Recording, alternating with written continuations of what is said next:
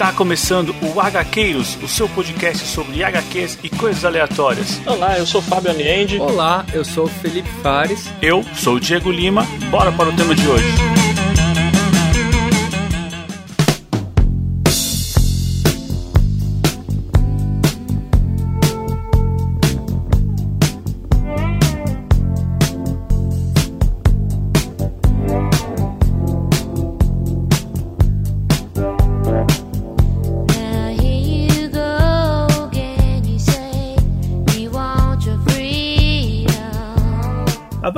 HQueiros, eu sou Diego Lima e conseguir o que deseja e ser feliz são duas coisas diferentes. e aqui do meu lado tá ele, Felipe Fares.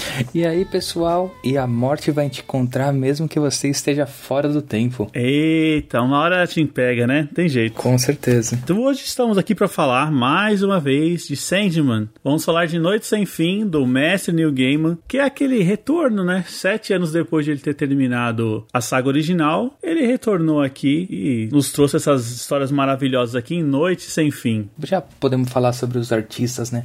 Como tem artista nesse encadernado aí, né? E bom, a gente pode até comentar aí, né? É uma história com cada um dos perpétuos, o que eu achei uma sacada excelente. Porque, tipo, dá aquele sentimento. Eu adoro esses encadernados, que é uma historinha solta, sabe? Tipo, porque, mano, ela, ele não fica cansativo, né?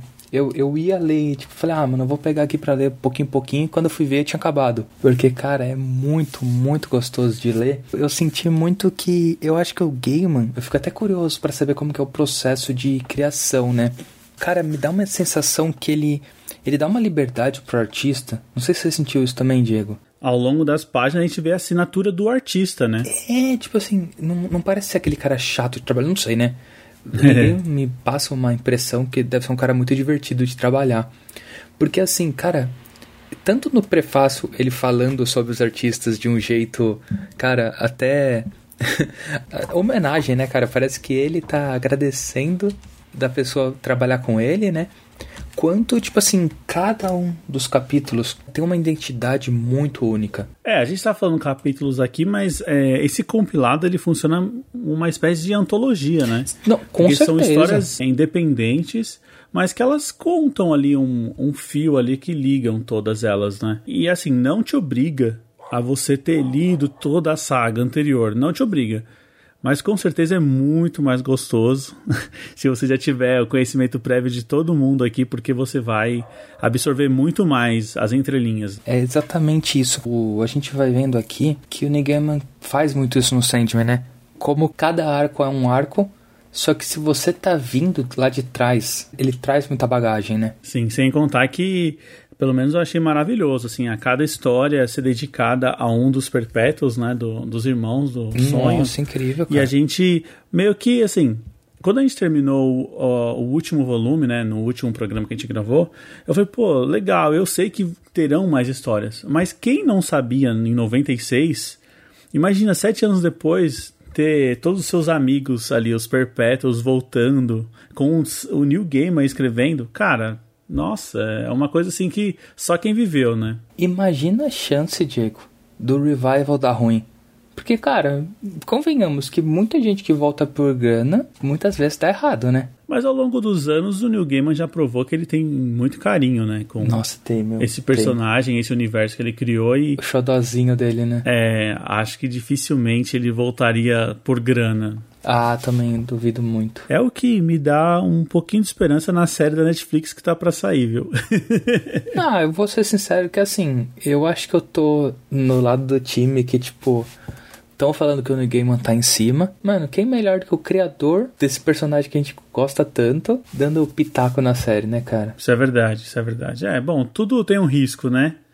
Mas o importante é a gente ter a possibilidade de voltar ao universo que o Neil Gaiman criou novamente e conhecer essas histórias. É, confesso que algumas histórias, assim, se você colocar uma lado a lado, sempre vai ter uma ou outra nesse encadernado que pô, poderia ser um pouquinho melhor ou um pouquinho diferente, mas ela não chega a ser ruim, pelo menos pra mim. Eu só acho ela meio simplória, digamos assim. Sim, é que é o que você falou, né, Diego? Tipo, é tudo baseado em referência. Uhum. Você pega umas que são tão boas, tão boas que, tipo, você. Aí você fala, putz, essa daqui podia ter rendido mais, ou ter envolvido mais gente. É, ou ser um pouquinho maior, talvez. Sim. Não, mas é, é um ponto interessante, né? Quando a gente conversa. Principalmente quando, assim, né? Quando a- naquela relação a gente tá gostando, a gente quer mais páginas. Ou quando você tá vendo que tá, tá muito ruim, né? Não ruim, né? Mas quando você tá vendo que tá muito lento, você quer menos páginas. Exato, exato. E aí, como você falou também, nesse retorno aí, eu acho que o New Gaiman quis se proteger também e trouxe grandes desenhistas aí ao lado, né? Pra falar, cara, vai ser difícil não dar certo isso aqui, né? Com certeza. Né, Até o nosso querido Miguel Ancho aí apareceu também. Não, cara, apareceu aqui a galerinha que a gente já até já fez vários programas de, né? O Craig Russell, o Frank Quitely, né? É, com certeza. Ó, se o Fábio tivesse aqui, ele ia falar do Milo Manara também. Ah, certeza. Só porque é italiano, né? Esse, o Fábio ele sempre puxa, ele puxa sardinha, não tem jeito.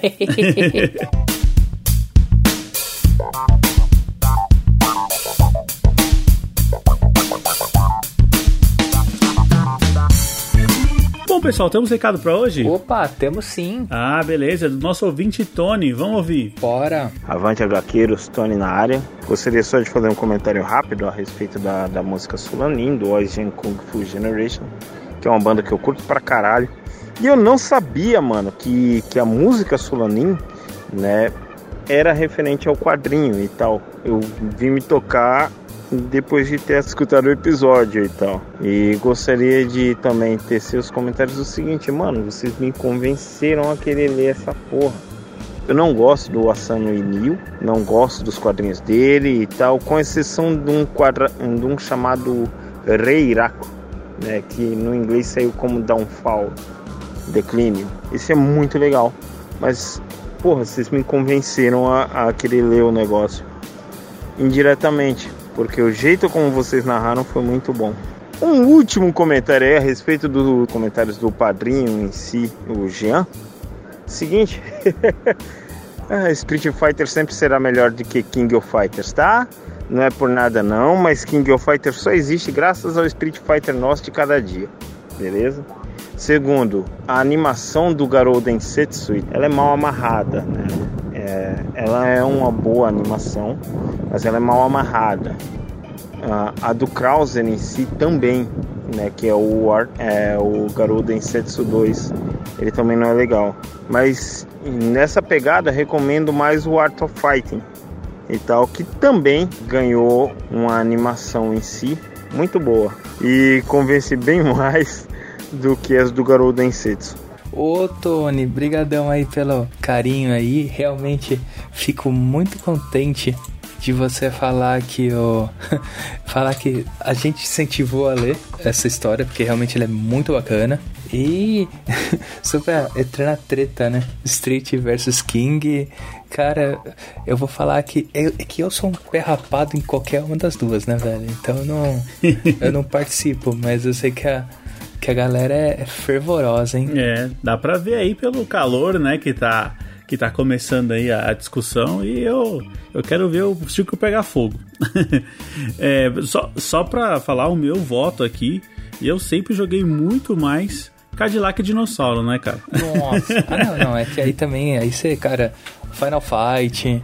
É, exato. Isso aí põe Street Fighter, põe The King of Fighter aí pra chorar, porque no fliperama é Cadillac e Dinossauro, não tem jeito. Ai, mano, nem fala, velho. É, mas muito obrigado, Tony. Muito obrigado. Fico, fico muito feliz de saber que você ficou empolgado aí. Espero que você tenha lido o Solanin. Vai atrás aí, é uma história que vale a pena sim. E dê mais chance aí ó, ao Hino Asano. Você acabou de falar que não gosta muito das histórias, mas leu uma e gostou? Pô, cara, com certeza você vai pirar aí mais coisas aí. Quem sabe um Boa Noite Pum Pum aí é o caminho, né? Cara, eu vou falar que isso daí eu tô precisando ler, mano. Que é tanta coisa aqui na fila que tá complicado. É isso aí, é isso aí. Então já se junte aí ao Tony, Felipe, e já vão, vão ler aí no Asano. Uhum. Beleza? Bom, vamos pagar nossa recompensa dos padrinhos que tem o nome citado no programa? Bora. Muito obrigado ao Jean Correia, ao Diego Souza, ao Renato Seiji, ao Fernando Petrucci, ao Bruno Cordeiro, ao Luiz Garcia, ao Felipe Mota, ao Gabriel de Moura, ao Ier Dias, ao Márcio Vasconcelos, ao André Diogo, ao Francisco Delmo, ao Elton Barbosa e ao Fernando Costa. Bom, pessoal, muito obrigado, vocês são fundamentais. E aos padrinhos que não participam dessa recompensa, o nosso muito obrigado também.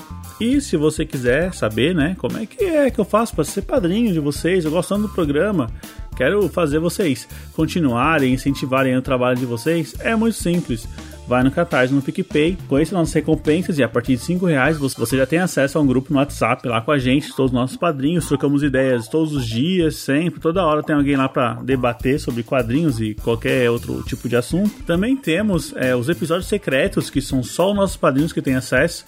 São episódios que a gente pode falar de quadrinhos, pode falar de série, a gente fala de qualquer coisa nos episódios e toda semana nossos padrinhos recebem um episódio novo. E também todo último sábado do mês a gente faz um sorteio só para os padrinhos um sorteio de HQ.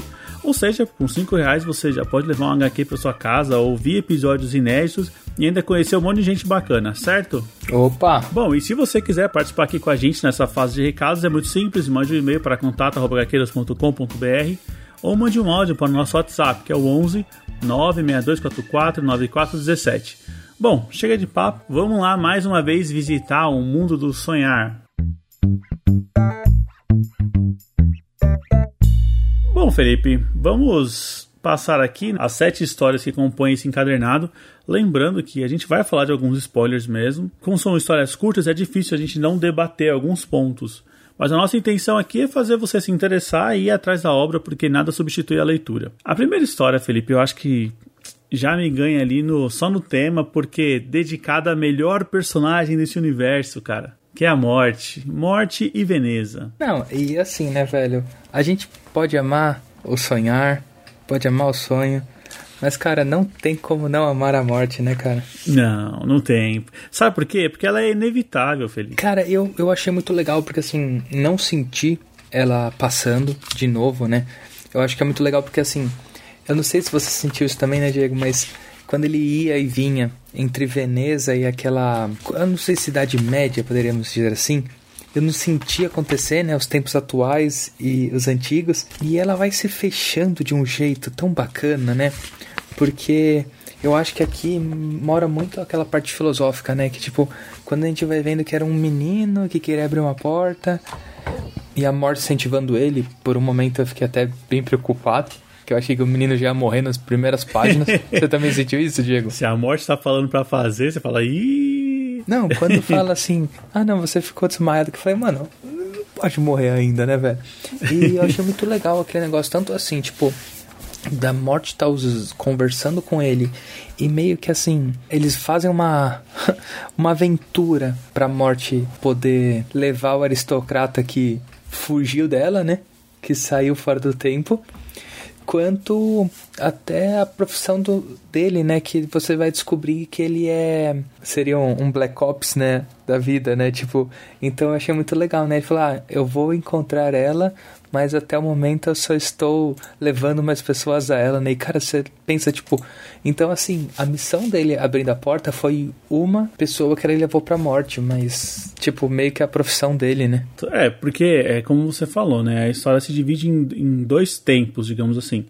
Um, a gente acompanha um, um conde malucão que ele vive as maiores loucuras da cabeça dele, realiza as coisas e a gente percebe que tudo aquilo que ele faz é um dia que sempre se repete.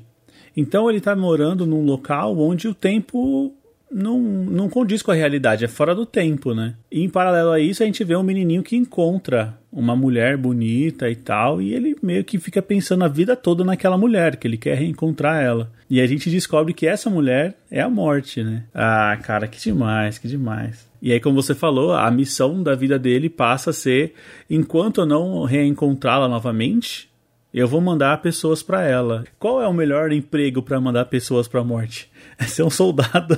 Cara, é, não, é um negócio, é uma, é uma crítica, cara, nossa, pesada, assim. Chega a ser um paradoxo, né? Porque em muitas outras histórias a gente sempre é apresentado com a, a morte, né? Ou ela é uma caveira, ou ela é um capuz com uma foice, né? E aqui não, tipo assim, a morte sempre ela é muito carinhosa, poderíamos dizer assim, né? Exato, é sempre muito agradável. Você quer sentar ali junto com ela e ficar conversando, e quando você vai ver, você tá indo embora com ela. Cara, nossa. É demais, né? Bom, um- foi um bom começo e o Neil Gaiman com certeza já sabia do poder dessa personagem e falou: ah, vou começar com ela aqui que eu ganho todo mundo. Claro, né? É, e a segunda história, Desejo. O desejo, né? O que experimentei de desejo, né? Cada uma tem um título. A gente não falou, Felipe, mas quem é que desenhou a primeira história? Ah, a primeira é do, do Craig Russell, né? Que é também um conhecidinho aí de outros Sandmans, do Anel de Nibelungo, né? Verdade. É bem a... E, cara, e, é o que eu até comentei no começo do programa, né? Cara, é, assim, dá pra ver, porque muita gente, acho que, né, até quando cai num, num personagem, acaba meio que, tipo, forçando a desenhar como os outros desenhavam, né? E, cara, dá pra gente ver que no Sandman isso não acontece, né? Tipo assim, ele tem toda a liberdade de fazer o que ele sempre fez, né? É, eu acho que é aí que é a beleza do autoral, né? Porque se isso aqui fosse super-herói, você sempre faz daquela mesma forma, né? Sim. É, por isso que é tão injusto as pessoas reclamarem da aparência de atores na série, sabe? Nem no gibi existe isso, cara. Ai, meu Deus, não vamos entrar nesse assunto. eu, eu espero que nossos ouvintes não sejam desse tipo de pessoa de isso daí estragou minha infância, isso daí estragou meu quadrinho. O quadrinho continua lá, galerinha. Lembre-se disso. Não, não são, não. é, mas e aí, em desejo aí? Eu acho que assim, é, é um. Não sei assim, meu sentimento, mas é, um, é uma história, diríamos, básica, até de vikings, né? E de bárbaros. Só que assim, tem todo aquele chan que mostra ahn, o flerte com o desejo, né? Então, tipo assim, como que a nossa protagonista, né? Dado os aprendizados da desejo, ela consegue hum, realmente domar a vida dela, né? Isso eu achei muito interessante. Você sentiu isso também, Diego? Sim, aqui, é que os exemplos aqui são extremos, né? Porque Uhum. o Neil Gaiman põe a personagem em situações que a gente, a gente começa a questionar até a sanidade da, da personagem e falar, Nossa, meu, cara. como é que ela consegue se controlar diante dessa situação? E a gente tá falando aqui de uma camponesa, não é uma camponesa, é uma moça que vive ali numa comunidade viking e que ela é apaixonada pelo o garanhão lá da, da- do vilarejo, só que o cara não tá nem aí pra ela, o cara Ah, é príncipe, né? Assim, eu sei que não é outra nomenclatura, né? Mas é o filho do líder. Isso, ele quer, ele quer pegar o máximo de mulheres possível, então ele nem olha pra ela. E ela tem o desejo de fazer com que ele goste dela, o tanto que ela gosta dele. Cara, E aí começa a ideia de você falar, ih, acho que vai ser difícil, hein? Esse cara não tá afim de gostar de ninguém, não. Do entanto que ela até chega a pensar em numa bruxa, né? Na bruxa da vila. sim. Só que ela não quer uma poção. Não é isso que eu quero. O que eu quero é mais. É mais do que isso. E aí ela fala: então procure a pessoa dos olhos, dos olhos dourados. Aí você. Ih, Uhum. desejo, olho dourado. Cara, é muito legal. É muito legal isso aqui. Cara, e é um, é um traço, né, cara? É, Tipo, é um traço que você fica apaixonado, literalmente. Cara, você fica vidrado, né? Sim, enrola muito. Por exemplo, quando a desejo aparece, ela é sempre anunciada como ela não é homem e nem mulher. Ela é ambos. E no, no desenho não fica realmente muito claro, né? Tem um traço um pouco mais feminino, mas também tem masculino, sabe? Eu acho que passar isso pro visual deve ser um desafio muito grande. Nossa, certeza, cara, certeza. É muito bom. E, e aí, o que, que você achou do desfecho dessa história, Felipe? Assim, é, eu acho que é um ponto interessante, né, Diego? Porque, por exemplo, é o que a gente se espera de uma sociedade bárbara, né? Tanto que, tipo, ele vai vingar o pai dele matando o pai do outro e vira e mexe. Só que, assim, mostra como ela se utiliza do desejo que os homens têm perante ela pra fazer eles mesmos se matarem, né? Eu achei isso muito interessante, que, assim, ela mostra que realmente ela amava ele, então tipo, não era mentira, só que assim, ela em vez de se desesperar, ela se utilizou dos seus ensinamentos para conseguir vingar o marido, né? É, cara, é também aquele exemplo, né, de que se as mulheres descobrirem o, tão- o, o- poder tão poderoso que elas têm sobre a gente, Nossa, cara, é a verdade. gente vai lutar pelada no meio da, da cozinha. É? Certeza, mano, certeza. pra demonstrar força, né, cara? Não, e é, cara, é muito interessante, né? Porque, tipo, ela, assim, entre aspas, milhões de aspas, ela não faz nada, né? É, Eles mesmo que se matam, né? Ela distrai eles durante a noite toda para quando os homens da vila voltarem, eles matam os, os forasteiros lá que nem lobos. Como você falou, né? aquela ideia de que ela tá manipulando todo mundo ali, mas só com o desejo, só de fazer os caras pensarem na possibilidade de a terem que os caras ficam malucos, né? Homem, homem sendo homem. Ah, sempre, né? e, e a próxima, Diego? E a próxima? Ah, a próxima eu acho que não poderia ser mais perfeita, cara.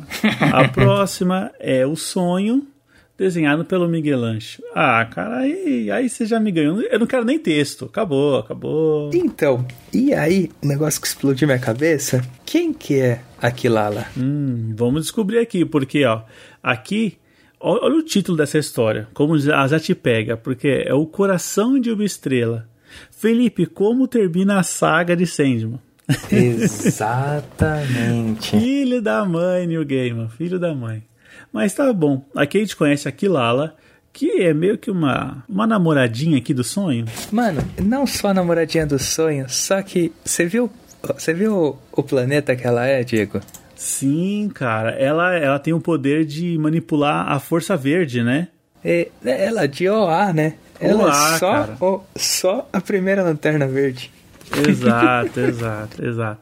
Mas aqui então, pra gente voltar, o Sandman tá fala assim: olha, Kilala, eu sei que a gente precisa fazer algumas coisinhas juntos, mas eu tenho. Eu tenho um evento pra ir. Tem um compromisso aqui. É, e queria uma companhia. O compromisso nada mais é do que um encontro entre vários seres poderosos, galáxias, planetas, estrelas, todos num, num ambiente como se fosse o início do universo, né? E aí nesse nessa festa de seres poderosos aí, a Kilala ela tá meio que perdidona ali, né? Porque ela ela não se sente tão poderosa quanto esse pessoal que tá lá. No entanto, que é o primeiro contato que ela tem com os, os perpétuos, Sim, cara. e aí ela vai conhecendo um monte de gente. E, cara, a gente conhece o Sol, o Hal. Ah, esse Sol Hal aí, hein, meu? Uhum. Ô, New Gamer, você tá querendo enganar quem, hein? É. né? Que ele fala lá sobre no meu sistema vai existir apenas um planeta. Bom, eu sei lá, cara. Eu sei que ficou muito claro. Isso aqui é Superman. É Superman, Krypton. Não, cara, é incrível, mano, é E incrível. aí, como você falou, também temos o Sol do planeta OA, né? Que é o nosso lanterninha lá. É, que coisa bonita. É, aqui é uma história cheia de referências, né? E a gente descobre aqui ao longo da história que o Sandman conheceu, ou a ligação com a, que ele tem com a Kilala, ela vem de uma das artimanhas da Desejo. E isso é um ponto inicial aqui para refletir o que a gente vê na saga original. Por quê? A Kilala, quando conhece o Sol, né, da, do, do sistema dela, do planeta dela, do OA, ela fica apaixonada. Porque ele é feito de energia verde, ela manipula energia verde, fica aquele papo de. É, tem muita coisa em comum, deu match, sabe? Sim. E aí ela acaba se envolvendo com o Sol na festa que o, o, o sonho levou ela. Uhum. Então o sonho fica meio bravo, assim, pô, eu fui traído na, na minha festa, sabe? Cara. e aí ele, ele chega a falar com a Desejo, tipo assim, meu, não, não se intrometa mais nos meus assuntos. Eu acho que ali já começa aquele, aquela rusga que a gente vê na saga original, entre Desejo e, e Sonho. Essa, essa desejo, né? Ela, tipo, que é muito. Como que chama? É, é, um, é um sentimento meio que de. Seria até o Loki, né? Da nossa história, né? tipo, ela só quer ver o circo pegar fogo, né? O que condiz muito com o que ela é, né? Sim. Como a gente viu na história anterior, do desejo de manipular as pessoas apenas com palavras ali, com, joga com joguinhos. Cara, e fecha lindo, assim, né, cara? Que, que desenho que é desse. Do Michelangelo, né? Cara, incrível, né? Dos dois se juntando, né? Exato. Porque sem contar que um dos sol, o Sol criança que a gente vê, o Helios, é o nosso Sol. O Sol da Via Láctea, né? E aí ele falando que ele não pode ainda ir pro lugar dele porque os planetas lá do sistema dele ainda não, não despertaram. Você fala, Cara, é "Putz, muito cara." legal, né? Porque ele é o, o mais novinho, né? Ele ainda é muito atrapalhado. É. Cara, é muito incrível, meu. E ainda Muito fala pro incrível. sonho, né? Que quando tiver tudo bem aqui, você sempre vai ser muito bem, muito bem-vindo, né? No meu sistema. Sim. Ah, cara, demais, demais. É, muito bom. cara. Essa eu acho que é uma das mais poéticas, assim, né? do- Não, demais, cara, demais. dessas demais. histórias. Pelo menos eu já vou adiantar que é a minha preferida do sonho. Eu gostei demais dela também, mano. Mas tá pau a pau com a da morte. Nossa, tá pau a pau. Ah, cara, é que não tem muito como a gente, tipo, são personagens que a gente ama demais. Uhum. E, mano, em histórias incríveis, né? Bom, agora aqui, Felipe, a gente tem uma dobradinha dos personagens mais confusos, né? Dos perpétuos mais confusos da saga. E confesso que a, a próxima história, o a da Desespero, né? Que é 15 retratos de desespero. Essa me pegou de surpresa de um jeito. Eles conseguem literalmente trazer desespero pra você, né? Exato, é totalmente intencional, ela é até confusa pra isso, né, Pra você se incomodar um pouco, porque aqui ela faz exatamente isso, ela faz 15 retratos de momentos da nossa vida onde o desespero tá presente. É assim, não tem como você não se identificar. Primeiro que esteticamente, né? Tipo, não só os textos, mas parece um recorte sinistro, né? É, aqui não tem quadro, né? É como você falou, são colagens, texto jogado ao longo da página, e ele vai contando poucas histórias né, em cada página, e você fala, meu, o que está acontecendo, o que está acontecendo? Você fica em desespero mesmo, né? A principal mensagem é que o desespero ele tá nas pequenas ações. Assim, ele dá o exemplo do cara que perde emprego, do escritor que não tem ideia, do cara que vai enfrentar o desconhecido. E aí isso mostra que o desespero ele tá em vários momentos da nossa vida.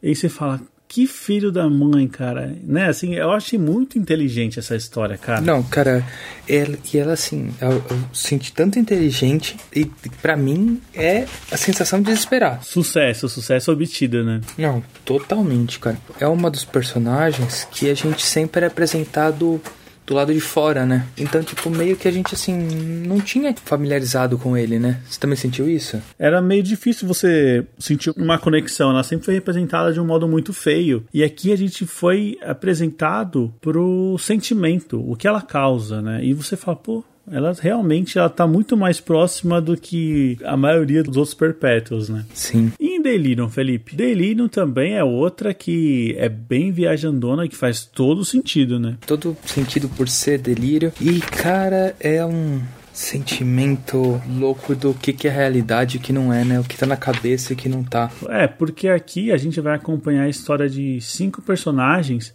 São personagens que, assim, em algum momento da vida eles começaram a, a criar delírios na cabeça, né?